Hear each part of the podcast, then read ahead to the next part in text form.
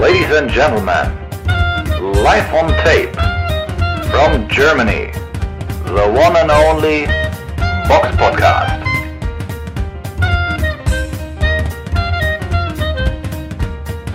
Hier ist der Box Podcast, meine Damen und Herren. Heute in illustrer Runde dabei meine Partnerin in Crime, die wunderbare, die Samira, meine Damen und Herren. Hallo. Und weil sie ihn nach ihm verlangt haben, er war schon lange nicht mehr, aber er ist jetzt wieder hier, der einzig wahre, der unglaubliche, der Eugen, meine Damen und Herren. Servus.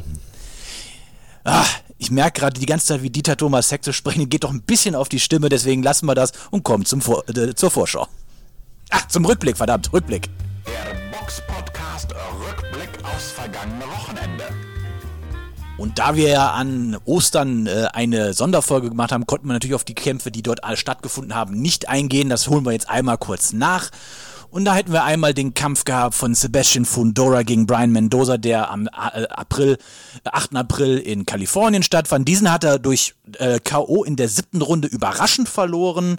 Bis dahin lag Fundora auf den Punktzetteln vorne, aber Brian Mendoza hat Lunte gerochen und hat dann in der äh, siebten Runde ihn aber wie einen Baum gefällt.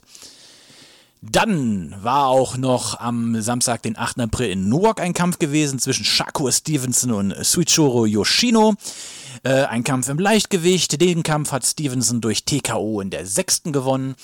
Und überraschenderweise hat Murodian Akmadaliev den Kampf durch Split Decision am äh, Samstag, den 8. April in San Antonio gegen Marlon Tapales oder Tepales, ich weiß nicht, wie man es ausspricht, verloren.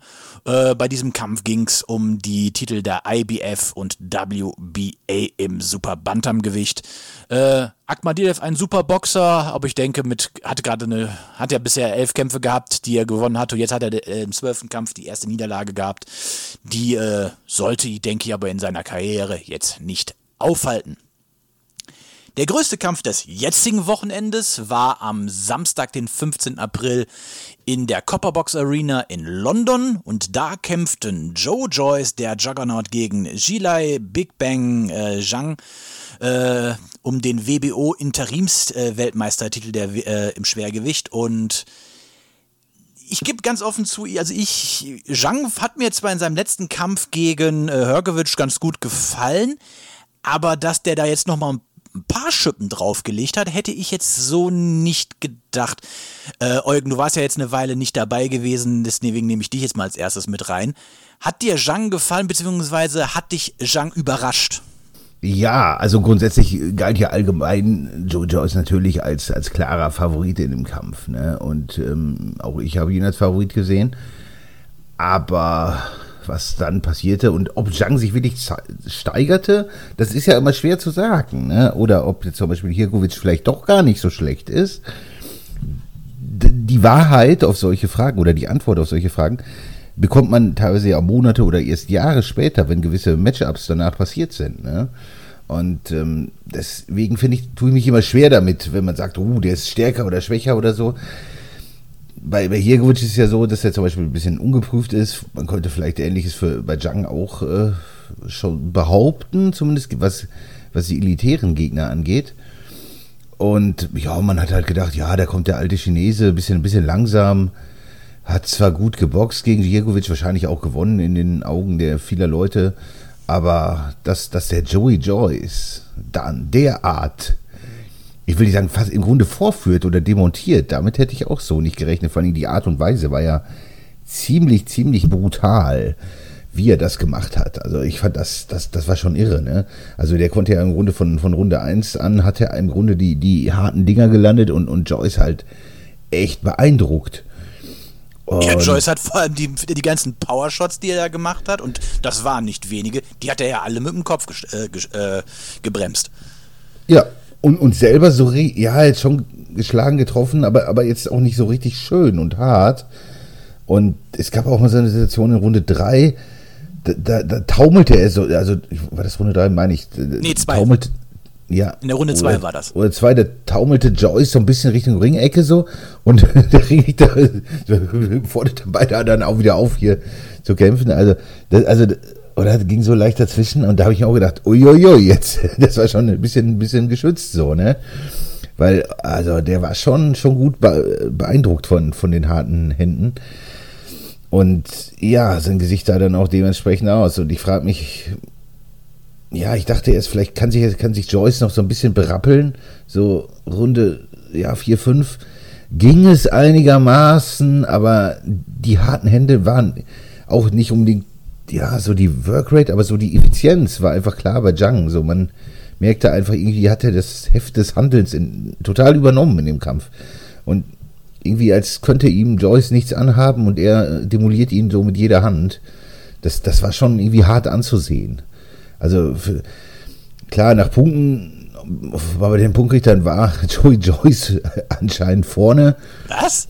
Ja, so wie das, also knapp. Ich, ich meine, gut. Heim nur, oder? Die haben, glaube ich, einer gesagt.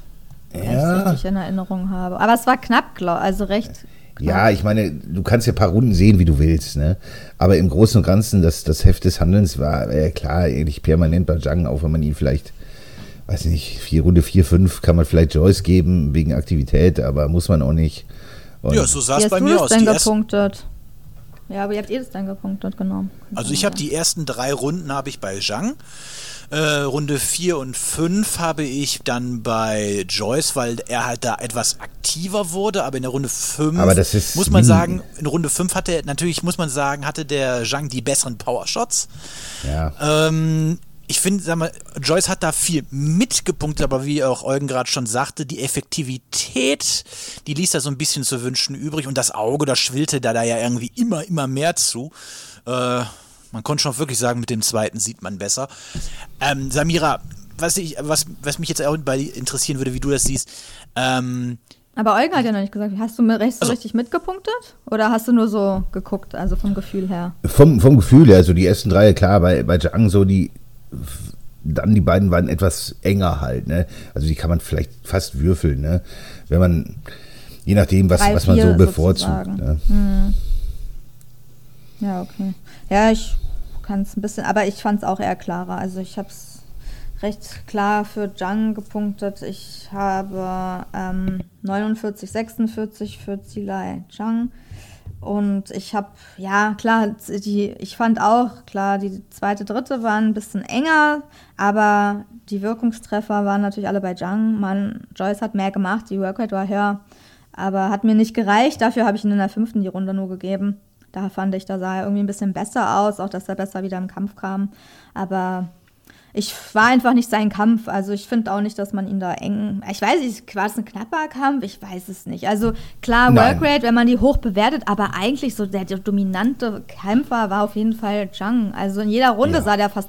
Also seine Bomben, mhm. die linke, also es war ja einfach offensichtlich, dass Joe Joyce überhaupt nicht mit diesem Rechtsausleger klarkam. Der ist ja genau, das wollte ich nämlich gerade, das wollte ich nämlich gerade fragen. Glaubst du, das ist, dass das so ein Faktor war, dass er damit überhaupt, dass er ein Rechtsausleger war, dass er damit nicht ja. mit klarkam? Weil du hast ja richtig gesehen immer quasi wie wie sein rechtes ja. Auge, das war ja quasi konstant immer offen.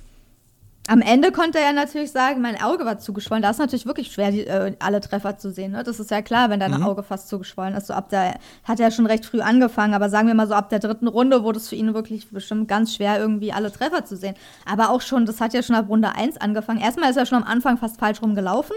Hat man schon gesehen, er läuft so in die Schlagart von dem, äh, äh, von dem Rechtsausleger rein. Also da war er sich auch irgendwie, man dachte so, hallo, der hat doch 100 Jahre bestimmt Sparring gemacht gegen Rechtsausleger. Eigentlich musste es ja dann in einem drin sein, aber es ist halt trotzdem ungewohnt Rechtsausleger, das ist halt schon ein bisschen schwieriger. Und wenn der noch größer ist und schwerer ist, ist es halt noch schwieriger. So, genau, wenn darf ich da kurz Power was einwerfen? Hat, ja. Das hat nämlich Zhang in einem Interview wohl auch gesagt. Ich bin 1,98 groß, wiege 280 Pfund und ja. bin Rechtsausleger. Leute wie mich findet man zum Sparring sehr schwer und dann ja, kann man sich auch schlecht auf mich vorbereiten. Ja, aber okay, aber sehr gute Boxer, die können sich auch umstellen. Aber ja. natürlich sind die nicht so gut dann, weil die imitieren das natürlich nur. Und die sind natürlich dann meistens nicht so gut wie jemand, der von Natur aus so geboren ist und so ganz mhm. locker boxt. Ne? Das ist halt. Also erstmal glaube ich, weiß ich nicht, ob es für Joe Joyce sehr, also erst, ich glaube, da gibt es viele Faktoren, die für ihn in diesem Kampf echt nicht gut liefen. Also erstens die hohen Erwartungen. Er hatte extrem Druck bei diesem Kampf. Die meisten haben ja schon drüber geredet, ja, der boxt dann irgendwann vielleicht gegen Tyson Fury, wenn er den Kampf gewinnt. Und also der Druck war enorm hoch. Das ist das Erste. Zweitens Rechtsausleger. Drittens, wahrscheinlich hat er zu viel Gewicht gemacht. Also er sah bombenfit aus, aber wenn Leicht wie seit Ge- 2019 nicht mehr. ja, alles durchtrainiert, der sah wirklich äh, 1A aus, aber wenn du dann 10 Kilo leichter bist wie dein Gegner und der so eine anscheinend sehr harte Schläge, zumindest die erste Hälfte des Kampf Kampfes abfeuern kann, dann kannst du da nicht gegenhalten. Man hat ja gesehen, physisch, die Deckung ging ja auf. Also der konnte die Deckung, seine Deckung war zu, die ging durch die Schläge auf. Der konnte seine Hände gar nicht zuhalten, weil die Hände so hart von Chang waren. Also der konnte ja gar nicht mithalten. Und dazu, warum nimmt er so viel Gewicht ab, wenn er sich dann nicht auf sein Bein bewegt? Also der war ja ein stehendes Ziel auch teilweise, ne? Der ist ja mit dem Kopf stehen geblieben. Der hat ja die ganze Zeit die Linke als Volltreffer ins Gesicht kassiert. Schon von Anfang an und wusste nicht, was er dagegen machen soll. Also da war auch keine Beweglichkeit, so viel zu wenig. Okay, er ist eh So ein bisschen George bekannt. Foreman. Ein bisschen George, Ja, der, hat ja, der hat auch kaum Beinarbeit gehabt. Der hat auch vieles mit dem Kopf gestoppt. Aber äh, Joe Joyce war noch nie sonderlich gut auf den Beinen unterwegs. Ja, aber wenn du leichter bist, dann denkst du, man erwartet es ja. Wenn jemand abnimmt, dann ist man eigentlich leichter auf den Beinen und beweglicher. Aber wenn das dann nicht der Fall ist, dann ist es ja umso schlimmer, wenn du dann die harten Hände, du kannst die physisch ja noch viel schlechter wegstecken. Wenn du, du kannst ja auch gar nicht antworten. Die Schläge von Joe Joyce sahen auch ein bisschen lächerlich aus im Gegensatz zu denen von Chang, fand ich. Der hatte ja nie einen harten Schlag. Der hat schon in der ersten Runde ein bisschen gewackelt, da hat, hat er schon so ein bisschen hin und her gewackelt nach einem Schlag. Dann in der zweiten, also da, der, schon die ersten Runden fingen ja, fingen ja so an, ne? Und das waren Einzelhände. Also der hat wirklich durch Einzelhände gewackelt. Okay, Chang schlägt anscheinend auch wie ein Monster. Der, also keine Ahnung, der wiegt ja jetzt auch nicht so wenig. Aber ähm, trotzdem ist 126 Kilo, 1 gegen 116,1. Ich glaube, das ist so ein Riesenunterschied. Und wenn jemand dann, dann noch hart schlägt, ähm, ja. Also positiv kann man sagen, Joe Joyce hat wenigstens zum Ende des Kampfes versucht, wieder in den Kampf reinzukommen und äh, sah dann besser aus, weil einfach seine Workrate gestiegen ist und er nicht mehr so viel Angst hatte, K.O. zu gehen. Aber er hat gekämpft, trotz seines Auges. Aber das war schon so ein bisschen eine Entzauberung von Joe Joyce, oder? Also da war ja, der wurde ja sehr hoch gelobt, besonders in England. Also das war ja schon krass. Fand, fand ich, oder? Also, oder habt ihr das erwartet? Also, ich meine, hat ja fast kein Experte erwartet, auch wenn die jetzt alle sagen, ja, der war ja schon immer langsam und so, aber eigentlich, wer hat denn auf Chang gewettet so? Der war gut gegen Hirkovic. Da hätte man gut Geld verdient, hätte man das gemacht. Aber die meisten haben ja gedacht, Joe Joyce wird den vorzeitig besiegen. Das haben ja wirklich die meisten gedacht. Auch äh, Bitus, glaube ich, hat einen Artikel geschrieben, wo er ganz klar Joe Joyce als Favoriten gesehen hat, so wie fast alle Experten. Äh, ich dachte, vielleicht geht es noch eher über die Runden, weil Zhang, okay, gegen Hirkovic, ist ja auch zwölf Runden gegangen. Ich meine, ist jetzt, also der kann auch länger gehen, wenn er muss, aber viele dachten, dass seine Kondition dann wahrscheinlich nicht mithält und er deswegen in der zweiten Hälfte des Rundes K.O. geschlagen wird oder halt dann müde ist. Aber ja, also für Joe Joyce ist es auf jeden Fall ein herber Rückschlag und ähm, ich weiß nicht. Was denkt ihr? Meint ihr, der kann sich davon nochmal erholen? Es soll ja ein Rückkampf wahrscheinlich. Es gibt eine Rückkampfklausel. Meint ihr, er kann da besser aussehen in einem Rückkampf? Oder lieber nicht gegen den nochmal boxen? Sagen wir mal, den sagen wir, haben jetzt natürlich ja immer gedacht, natürlich nach dem letzten Kampf, den er da gegen Joseph Parker gemacht hat, wo er ja wirklich wie Ja. so ein ja, wie so ein Zug durch eine Wand gebrochen ist, muss man einfach sagen. Der hat den Mhm. ja einfach niedermarschiert. Ähm, das würde da jetzt bei so einem alten äh, Zhang dann auch passieren. Das ist dann Ja. nicht passiert. Ähm, ja, die Frage ist jetzt, er ist jetzt 38. So viel Zeit hat der auch nicht mehr, auch wenn er noch nicht so verbraucht ist. 37, glaube ich. steht bei 37. Box, Ist aber ja. trotzdem, für einen Profisportler, auch wenn du noch nicht so viele Profikämpfe hattest, ist das alt. Also Und muss er sich ranhalten. der muss jetzt, der muss jetzt Gas geben. Aber Äh, Zhang ist viel- 39, ne? Ja, pff, der, der nimmt jetzt das noch mit. Also, Ja, ja, aber wenn man sagt, okay, der wird ja auch älter, wenn die nochmal kämpfen, dann ist Zhang noch älter. Aber ich weiß es nicht, also keine Ahnung. Wenn der nicht mit Rechtsauslegern klarkommt, dann keine, also, oder sagen wir mal so, mit Rechtsauslegern, die größer sind als er und schwerer sind als er. Ne? Das sind nicht generell Rechtsausleger vielleicht, aber halt mit solchen, wo du halt auch nicht schaffst, sozusagen irgendwie die Hand irgendwie wegzuschieben, weil der Zhang andere ist doch viel nicht schwerer größer. ist. Nee, ist er nicht größer? Die Warte waren ungefähr gleich groß und haben auch ungefähr die. 1,98. Ah, stimmt, die sind gleich groß. Stimmt, er ist Ich meine, die haben auch ungefähr die gleiche Reichweite. Ja, die Reichweite steht, glaube ich, gerade nicht bei Box. Nur bei zwei, zwei, 203 Zentimeter steht nur bei ähm, Joe Joyce, bei Zhang steht die nicht. Ja, okay, sie sind gleich groß, aber okay, wirkte irgendwie nicht so. Weiß ich nicht warum. Wahrscheinlich, weil Zhang einfach breiter wirkte. Weiß ich nicht. Wirkte irgendwie im Ring, sah irgendwie anders aus. Aber Ja, die Frage ist, ob er sich davon erholt. Also würde ich ihm raten, er muss das Rematch eigentlich machen, ne, wenn er noch was reißen will. Wahrscheinlich. Ja, ja, der Titel, um jetzt sich in die äh, Pflichtherausfordererposition zu bringen oder zu halten, die, die musste schon haben. So, ähm, die Sache ist jetzt natürlich, also sagen wir so, er muss es machen, damit er wieder in die Position kommt, weil das Blöde ist ja jetzt, Usyk macht ja jetzt erstmal die Pflichtverteidigung gegen, ähm, gegen Dubois, dann wahrscheinlich gegen Herkovic, also WBA und IBF und dann wäre ja die äh, WBO dran und wenn die dran ist, muss er den Titel haben, sonst wird es schwierig. Also die Frage ist nur, kann, was kann er jetzt umstellen, damit es jetzt beim nächsten Mal klappt? Mehr Beinarbeit, bessere Deckung? Pff, bringst du so einem alten Pferd das nochmal neu bei? Ja, Head Movement, ja, wahrscheinlich nicht. Der hat ja schon seinen Stil so. Aber dann war es wahrscheinlich auch nicht gut, so viel Gewicht zu verlieren, oder? Irgendwas denkst du, meinst du, das Gewicht war irgendein Faktor oder ist das egal? Ach, das glaube das, das glaube ich nicht, weil die haben sich jetzt da nicht so groß abgewühlt, ne, dass das oder irgendwie draufgelehnt, dass, dass das irgendwie mhm. jetzt ein großer Faktor gewesen wäre ich glaube einfach, dass, dass ihm dieser Mann einfach nicht, nicht liegt. Also vom Style, so vom ja. Matchup, weil der Typ ist einfach, wie Robert schon sagt, der wirkt so ein bisschen so wie, wie George Foreman oder vielleicht hierzulande noch bekannten Wladimir Wieches, so, so ein bisschen, mhm. bisschen langsam, aber extrem hartschlagend und präzise, enorm unangenehm zu boxender Mann. Und das ist, das ist auch so, warum man ihn vielleicht so ein bisschen unterm Radar hatte, weil er wirkt jetzt nicht so wie der Skiller vor dem Herrn oder ich meinte jemand, eigentlich Joe Joyce mit George Foreman, aber passt schon. Ach, ja, aber vom Movement. Der, der, bewegt sich da auch nicht äh, viel und hat äh, einen Eisenschädel und hat hart zugehauen. Ja, das ist richtig, aber, aber Zhang ist auch ähnlich, ne? Und. Hat auch die gleiche Frisur. Ich fand auch so, wie er die Hände, wie er so ein bisschen so. Das Movement der Hände, wie man sieht, dass er so mit den Händen so mitzielt, das, das, das, ja. das hat er schon auch so ein bisschen von, von George Foreman. Aber ja, und ähm, ich glaube, das ist einfach so, ein, so, ein, so eine Stylefrage, dass, dass ihm der, die, dieser Mann einfach nicht liegt. Und ich wüsste jetzt auch nicht, sollte er wirklich in, in Top-Shape gewesen sein, ob er da so viel umstellen kann und sich so viel dass er den besiegt. Also, also das wird, also ich stelle es mir schwierig vor, da im, im Rückkampf deutlich anders und viel besser auszusehen, weil dass er den dann einfach mal überrollt, nee, das, ja. das, also ich kann mir das, ich stelle mir das echt schwer vor. Äußerst, äußerst unangenehm für ihn zu boxen. Und er hatte ja schon eine Hand quasi an den großen Geldtöpfen, so. Er hat ja schon mhm. auf, auf Fury und so geschielt ja, oder. Usyk. Aber ja, ne, das ist jetzt erstmal vorbei. Und ich würde die Kämpfe natürlich trotzdem immer noch gerne sehen, weil er ist ja immer noch der gleiche Boxer. Und wahrscheinlich jeder Kampf mit ihm ist auch weiterhin sehr spannend, aber das ist für seine Karriere, vor allem finanziell, ist das ein, ein unfassbarer Rückschlag, ne? Weil da kannst du vielleicht jetzt nicht sofort die ganz großen Arenen mit voll machen.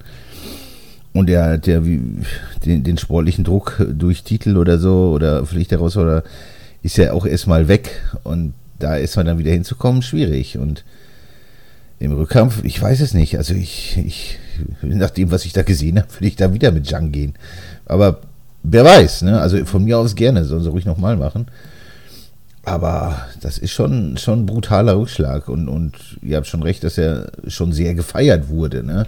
Und auch schon, ja, so in Rankings oft über äh, deutlich äh, quasi auf Augenhöhe so mit, mit, mit, den, mit ja. Fury oder Usyk gesehen wurde, ja, fast ja. schon teilweise. So kam es mir vor. Aber das ist natürlich jetzt schon, schon ein enormer Rückschlag für seine Karriere könnte man ja jetzt eigentlich, weißt du was, normalerweise würden wir ja jetzt gleich zur Vorschau gehen, aber jetzt bauen wir das heute mal um, weil es gerade wirklich auch thematisch passt. Und zwar mit einer Hörerfrage. Zuhörer stellen Fragen und wir beantworten sie. Und der Florian hat uns nämlich bei Instagram eine Nachricht geschrieben und gefragt, angenommen Alexander Usyk und Tyson Fury, Klammer auf, sorry Robert, ich meine den Mann aus Manchester, Klammer zu, wären nicht da. Wer wäre die aktuelle Nummer 1 im Schwergewicht? So, da haben ja viele auch Joyce jetzt schon äh, so an so als legitime Nummer 3, Nummer 4 gesehen. Wer wäre jetzt so die Nummer 1, wenn die beiden nicht da wären? Also für mich wäre es definitiv ja. schon mal nicht Joshua, der dafür hat er einfach in den letzten Kämpfen mehrere nicht überzeugt in meinen Augen.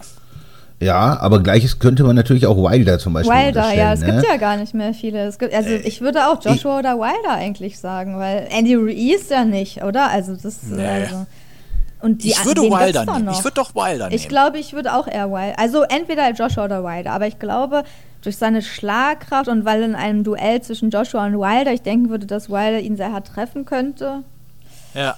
und der Und dann dann auch wirklich K.O. geht, dass, dass der wirklich da Panikzustände im Ring kriegen könnte, dann würde ich auch eher mit Wilder gehen. Aber es ist eigentlich auch krass, wenn man denkt, so die Nummer 1 aktuell wäre Wilder im Schwergewicht. Ist schwierig, ja. Ja, ich meine, es ist die logische Wahl, aber vielleicht ist ja auch jemand aus, sagen wir mal, aus der, irgendwo aus der zweiten Weiter Reihe. So hinten, ein, ja. so ein Makhmudov oder so, der, der, oder so ein, oder Mhm. hier Frank Sanchez oder so, jemand, der noch nicht so ganz so Ganz weit ge- oben ist. geprüft ist, aber schon Mhm. so hinten dran klopft. Vielleicht wäre ja so einer auch sehr weit vorne. Ne? Aber ich meine, die logische Wahl ist natürlich Wilder, aber es ist ja nicht so, dass dahinter nichts lauert. Ne? Und ob jetzt so ein, so ein Jung, natürlich äh, hat er jetzt. Boah, Jung gegen Wilder, das wäre krass. Wäre fantastisch. also fände ich enorm sexy. Ja. Ja, da, da wären, sind natürlich auch fantastische Matchups äh, möglich. Ne? Und weiß ich nicht. Ich weiß auch nicht, ob Jung zum Beispiel gegen so einen Parker gewinnt. Das ist ja wieder ein komplett anderer Kampf. Ne? Das- ist halt, manchmal, manche Boxer liegen manchen einfach auch nicht und kommen nicht so klar damit und, und, und andere sehr wohl. Und Ja. es ist also ganz schwierig zu sagen. Ne? Also wie die logische Wahl, klar, Wilder, aber gewinnt Wilder auch gegen jeden von den Jungs dahinter? Nee, das würde ich nicht sagen. Nicht, Das- nö, nicht automatisch, nee. da würde ich mir auch von ihm mehr, viel mehr Aktivität wünschen. Ne? Klar, er hat jetzt Helenius geschlagen, aber irgendwie mehr. Das, äh, Mir fehlen da auch noch so ein paar Namen, um, um, um, das richtig alles einzuordnen. Also wie gesagt, so, ein- so ein Parker wäre recht sexy. Ich fände auch einen gut aufgelegten Chisora gegen, gegen Wilder spannend. Also, Also ich fände Wilder gegen Daniel Dubois fände ich interessant. Weil Dubois kann ja auch ganz gut zuhauen. absolut, natürlich. Also so zwei, zwei Heavy-Hitter gegeneinander, das wäre schon interessant. Ja, und, und Wilder natürlich, das kann man ja, hat jetzt auch nicht so gute Namen im Rekord, also der ist jetzt, der läuft jetzt nicht gerade über so, ne? Der ist vielleicht Luis Ortiz. Klar, die drei Fury-Kämpfer haben natürlich auch viel äh, wahrscheinlich kaputt gemacht, wo er sonst gegen andere Leute geboxt hätte. Aber weiß ich nicht, auch er ist schon 37 und Ja. das ist, ist schwierig zu sagen. Ne? Also bei Wilder würde ich, ich würde ihn echt gerne, um den klar auf 1 zu setzen, würde ich den halt schon ganz gerne, dass er auch nochmal einen Sieg gegen so einen hat, der richtig so ein bisschen noch im Saft steht. So, so. Das, das finde ich schon sexy. Aber ist schwer zu sagen. Ich denke, jeder wird da irgendwie auch mit der Fanbrille argumentieren und sagen, oh, der und der, der, die sind aber super schwer zu sagen. Also ich, ich finde auch Gassiev zum Beispiel echt spannend. So. Der hat ja auch nur, nur gegen Musik verloren. Und da war auch jede Ja. Runde relativ knapp in dem Kampf. Auch wenn Musik natürlich klar gewonnen hat, aber die Runden, die Runden an sich waren schon relativ knapp. Weiß ich nicht, was der im Schwergewicht leisten kann. Und ob nicht so ein Gassiev auch gegen so einen Jung gewinnen könnte. Wer weiß das denn schon? Also ich, das ist ultra spannend, wenn die beiden Jungs nicht da wären. Ja. Ich hoffe, Florian, wir konnten deine Frage damit halbwegs, halbwegs beantworten. Kommen wir zur Vorschau. Die Box Podcast Vorschau auf kommende Kämpfe. Und da hätten wir einmal im Angebot äh, am kommenden Samstag, den 22. April in Las Vegas zu sehen auf The Zone, eine Veranstaltung von Oscar de la Hoya und Tom Brown. Hauptkampf Gervonta Davis gegen Ryan Garcia im Super Leichtgewicht. Ja, auch über sowas reden wir hier schon mal im Podcast, auch wenn es irgendwie den Großteil in Deutschland nicht interessiert. Ähm, ein Kampf, auf den ja sehr viele jetzt gewartet haben und Wie sind da so eure äh, Verteilungen? Was glaubt ihr, wer macht diesen Kampf? Beide sind ja ungeschlagen. Davis hat fünf Kämpfe mehr als Garcia, aber Davis ist natürlich die Nummer zwei, während Garcia die Nummer sechs ist. Also ich finde, das ist eine echt enge Kiste. Ja, Bitte, grundsätzlich. Da- ja, Damen und Herren. Ja, grundsätzlich zu der Verteilung. Also grundsätzlich ist es natürlich einer der aufregendsten Kämpfe, die, die man so machen kann zurzeit. Und das sind ja auch die Kämpfe, die die Boxfans sehen wollen. Und ich glaube, mit, mit diesem Kampf kann man auch sehr viele Leute gewinnen. Also mit solchen Matchups, äh, die jetzt nicht unbedingt Boxfans sind, man kann sie auch zu Boxfans machen, wenn man denen vielleicht solche Kämpfe zeigt, weil es ist doch einfach ein, ein fantastisches Matchup. was die Jungs angeht, klar, Javonta Davis hat sicherlich, äh, klar, beide sind ungeschlagen natürlich, aber Javonta Davis hat sicherlich die besseren Leute im Rekord. Und ich, für, und, und man muss natürlich sagen, beides absolut herausragende Boxer, haben vielleicht hier und da auch Schwächen, aber auch enorme Stärken. Und ich gehe da auf jeden Fall auch mit Javonta Davis. Einfach aufgrund der, ja, der Power, die er hat, die bessere Gegnerschaft. Und ich glaube, dass er Ryan Garcia bezwingen wird. Wie er das tun wird, weiß ich nicht. Ich würde sagen, ein, es könnte ein sehr knapper Kampf nach Punkten werden. Oder so ein, so ein mittlerer oder später K.O. oder TKO, so irgendwie so ab Runde 6, 7, 8 für, für Davis, weil dass die sich beide ordentlich geben. Aber das ist, ist, ist schwer zu sagen, wie, wie das Ding ausgeht, weil so jemand wie Garcia hat Davis halt auch noch nie geboxt. Ne? Und so jemanden wie, und umgekehrt genauso. Also das ist, das ist schon sehr, sehr besonderes, dieses Duell. Also das, das, gerade dass zwei so hochklassige Leute, die ungeschlagen sind, aufeinandertreffen, das ist ja unfassbar selten im Boxen. Und das ist wirklich eins der, der Highlights. Ich weiß nicht, wie, wie seht ihr denn da die, die Favoritenrollen oder? Ja, ich glaube, also man kann natürlich sagen, sie treten in der Gewichtsklasse von Ryan Garcia an einem super Leichtgewicht, aber es ist natürlich jetzt vom Leichtgewicht, ähm, wo Davis am WBA-Champion ist, ist es ja drei Kilo oder so. Das macht jetzt nicht viel oder noch weniger. Von daher wird es jetzt nicht ein Riesenfaktor sein. Ich sehe eher dann noch die Größe irgendwie so ein bisschen als Faktor. Weil 12 Zentimeter ist nicht wenig. Ja, ist klein mit 1,66 und Garcia ist echt groß, 1,78 für die Gewichtsklasse groß auf jeden Fall. Das, der ist ja immer sehr. Äh, ja, aber ja, Alter macht jetzt, glaube ich, da auch nicht. Beide 28, 24. Äh, Ryan Garcia ist halt noch so ein bisschen jünger, so im Kampf gegen Luke Campbell, da hat man so ein bisschen seine Schwächen gesehen, ne, als er runtergegangen ist in der zweiten Runde. Wenn er nicht aufpasst, geht er auch schnell mal runter, aber schickt dann auch seine Gegner später runter, hat ihn dann auch Luke Campbell runtergeschickt später. Ja, aber er ist natürlich ein ganz anderer Boxer. Also ich glaube, für die meisten wird Davis schon der Favorit sein, ähm, weil er auch einfach ähm, physisch bisschen stärkerer Boxer ist, glaube ich. Also auch wenn er kleiner ist, aber der ist kompakter und weiß ich nicht. Ich kann mir nicht so gut vorstellen, dass Ryan Garcia ihn K.O. schlägt irgendwie. Andersrum er. Aber ich glaube auch eher, dass der Kampf über die Runden geht. Ich glaube, diese werden auch sich erstmal ein bisschen, ja, vielleicht ein bisschen vorsichtiger beginnen, aber vielleicht auch nicht. Vielleicht werden sie auch gleich loslegen. Auf jeden Fall wird es ein Hammerkampf. Also ich bin echt gespannt, wie der wird. Aber ich glaube, es kann wirklich ein Punkt, ganz knappes Punkturteil werden. Vielleicht geht mal einer runter, dann steht er aber wieder auf. Also ich glaube jetzt nicht, dass es so ein K.O. wird, der dann den Kampf beendet. Ähm, ich bin gespannt, ob, äh, ja, weiß ich nicht, wie Garcia das macht, ob er schafft irgendwie, äh, ich glaube nicht, dass er schafft, irgendwie Garcia, äh, Davis mit, irgendwie mit seiner Reichweite von sich zu halten. Ich glaube, der wird sich in den reinwühlen, wird seinen Körper treffen, wird ihn auch wehtun. Damit, ähm, ja. Aber klar, beides sind grandiose Boxer und ja, für mich ist auch Davis. Ja, vielleicht, vielleicht wird das noch am Anfang können, so die ersten Runden, dass, dass hm. da Davis noch weghalten kann. Aber das ja. irgendwann, glaube ich, wird das einbrechen. Wird schwer. Und Davis wird einfach die Dominanz aufgrund seiner Kompaktheit und seiner Power äh, da erlangen. Aber das ist schwer zu sagen, weil das ist halt ziemlich, ziemlich einzigartig, ne? So, ja. Also die, die beiden Jungs auch von der Qualität und beide, wie gesagt, ungeschlagen und, und ähnliche Leute haben sie halt auch noch nie geboxt das ist, das ist echt verdammt schwer. Also es ist auf jeden Fall ein, ein boxerischer Leckerbissen. Ich meine, die können halt beide auch brutal hauen. Ne? Auch, auch so Garcia ist halt auch nicht ohne. Ich weiß nicht, ob Davis schon jemanden geboxt hat mit der Punching Power von Garcia. Der sieht so harmlos aus, ist ja, aber nicht. Ja, aber hat auch Power, ja.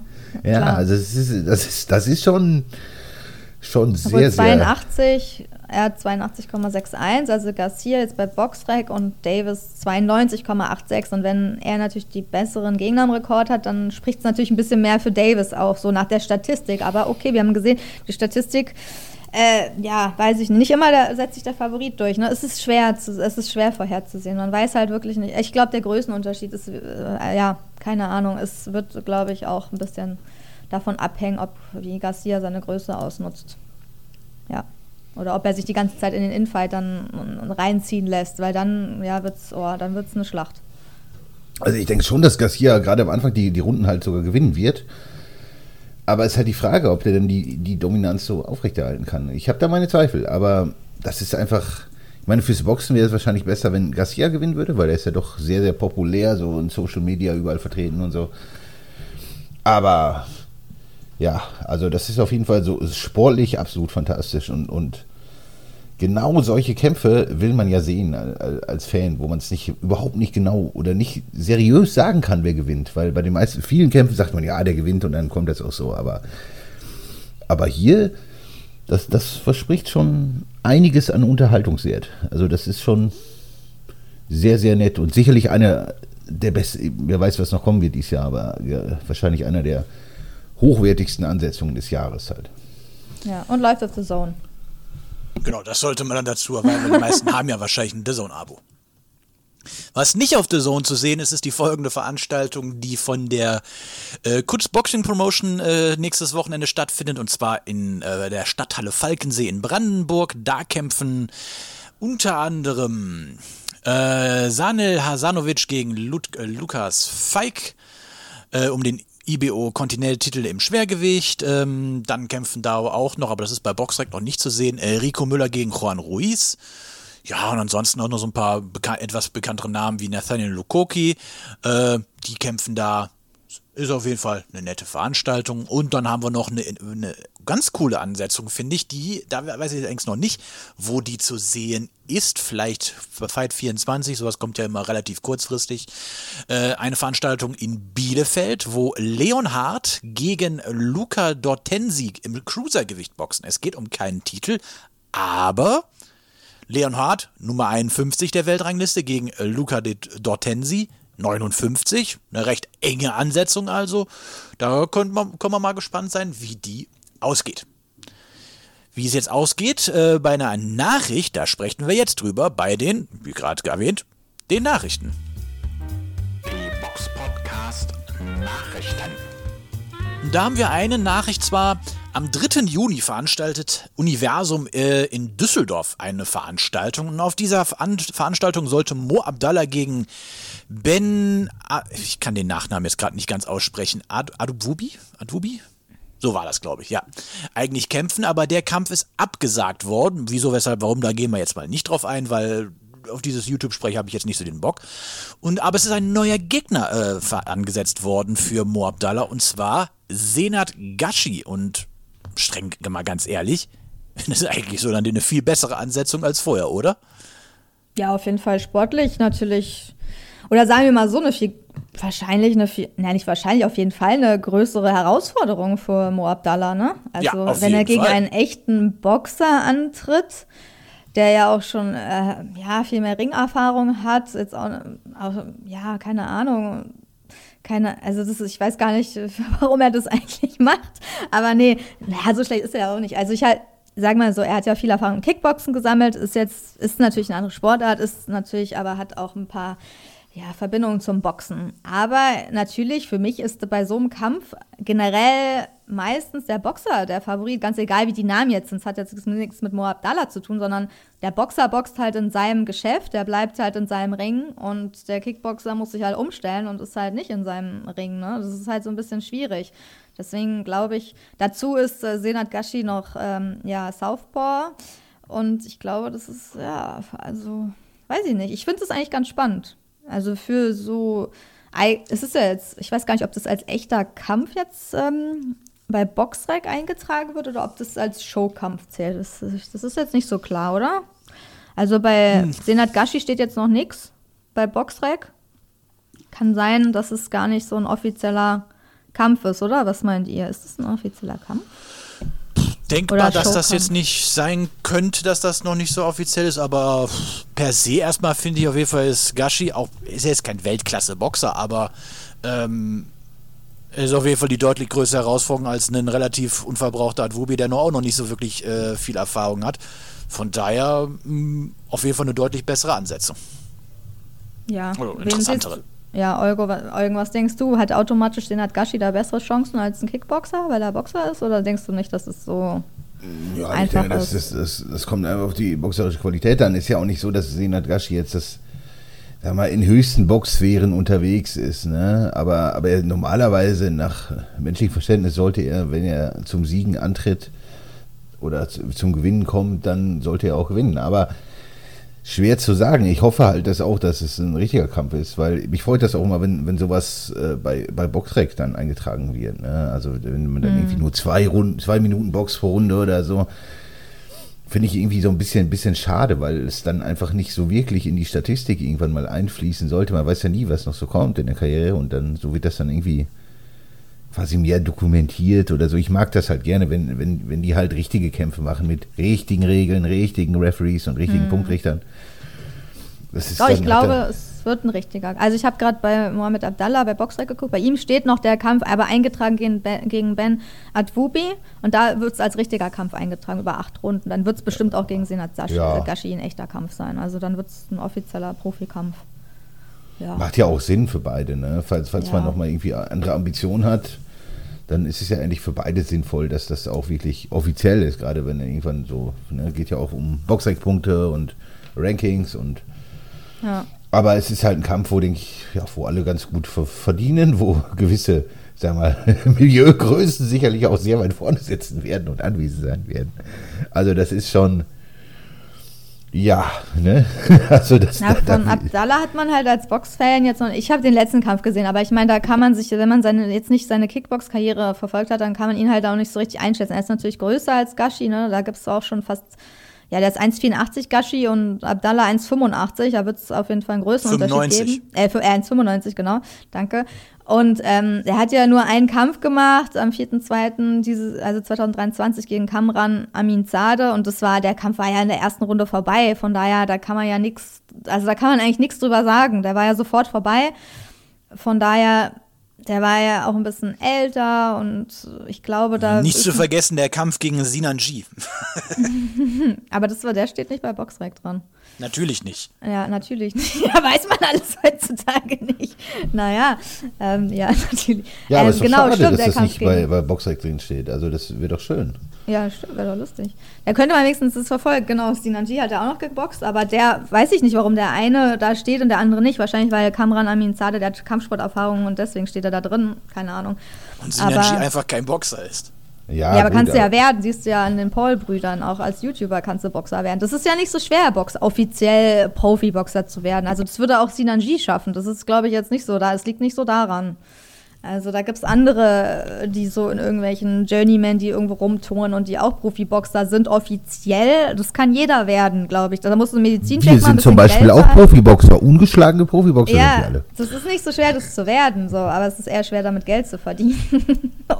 also wenn du halb fit bist, so ein bisschen fit bist, dann äh, und ein bisschen äh, wahrscheinlich dich bewegen kannst, dann sollte das jeder irgendwie hinkriegen. Ja, aber für ihn ist es auf jeden Fall eine große Herausforderung. Sagen wir mal so, nachdem er gerade sein Profi-Debüt irgendwie gemacht hat als Boxer äh, dieses Jahr, dann jetzt gegen einen echten Boxer anzutreten, ja, Respekt auf, also Respekt wirklich. Also das machen nicht viele. Das ist schon, ja, Ja. krasser Step-up. Wäre vielleicht sogar für mich ein Grund, mir doch zu überlegen, ob ich mir nicht diese Veranstaltung live vor Ort angucke. Haben wir jetzt ein bisschen schön geredet. Ja, mal gucken, was da noch alles kommt. Ja, ich meine, der Jan Kosebutski boxt ja auch dort. Also, ja, das sowieso, ja, ja. Das ist ja, Ja, Das eh- und- macht ja schon mal sportlich interessant und äh, Asanau ist ja auch da, also von daher so schlecht ist es jetzt nicht. Also und wie gesagt, jetzt mit Gashi auf Und jeden man Fall sieht mal natürlich ein, einige illustre Gestalten, ne, die dann wahrscheinlich auch anwesend sein werden. Da gehe ich von aus. Oh, und was ich auch gerade gesehen habe, was auch nicht uninteressant ist, ähm, Rostam Ibrahim, der boxt gegen Leon Bunn. Äh, Das steht gerade bei Boxer, habe ich gerade geguckt. Und das ist natürlich jetzt auch nicht gerade uninteressant. Ne? Also Leon Bunn hat ja zuletzt eine Niederlage gegen Patrick McCrory. Ähm, ich weiß gar nicht, ob er noch bei Wasserman ist jetzt nach der Niederlage, aber er boxt da jetzt als Auswärtsboxer quasi dort. Also wird's, er ist auch schlechter gerankt als Rostam Ibrahim. Also das wird für ihn wahrscheinlich auch äh, karriereentscheidend dann, wie er sich da schlägt. Also wird wahrscheinlich auch nicht so einfach der Kampf. Ja. Also die Card ist jetzt an sich schon gar nicht, also ist schon ganz spannend, einige Kämpfe. Bei Ja. Asanau steht der Gegner noch nicht fest. Ja, schauen wir mal. Und es ist eine schöne Halle. Ich meine, wir dürfen nicht vergessen, das ist die Halle, in der vor 30 Jahren Henry Maske Weltmeister wurde. Ja, das ist natürlich eh ein Grund, da mal hinzufahren und die Maske Luft zu schnuppern. In dieser altehrwürdigen Halle, die früher Philips-Halle hieß. Übrigens eine sehr gute Location auch für Konzerte, kann ich nur empfehlen. Gut, damit sind wir auch schon wieder am Ende dieser Folge angekommen. Wir bedanken uns bei euch. Wenn ihr Fragen oder Anmerkungen habt, immer her damit. Schreibt sie uns bei YouTube, Instagram, Facebook und sonst wo. Drückt auf Abonnieren und auch gerne die Glocke. Und wir hören uns dann beim nächsten Mal wieder. Bis dahin, macht's gut und tschüss. Ciao. Servus. The one and only Box Podcast. New episodes every week. Follow us on Facebook, Instagram, YouTube, iTunes Music and Spotify. Boxpodcast.de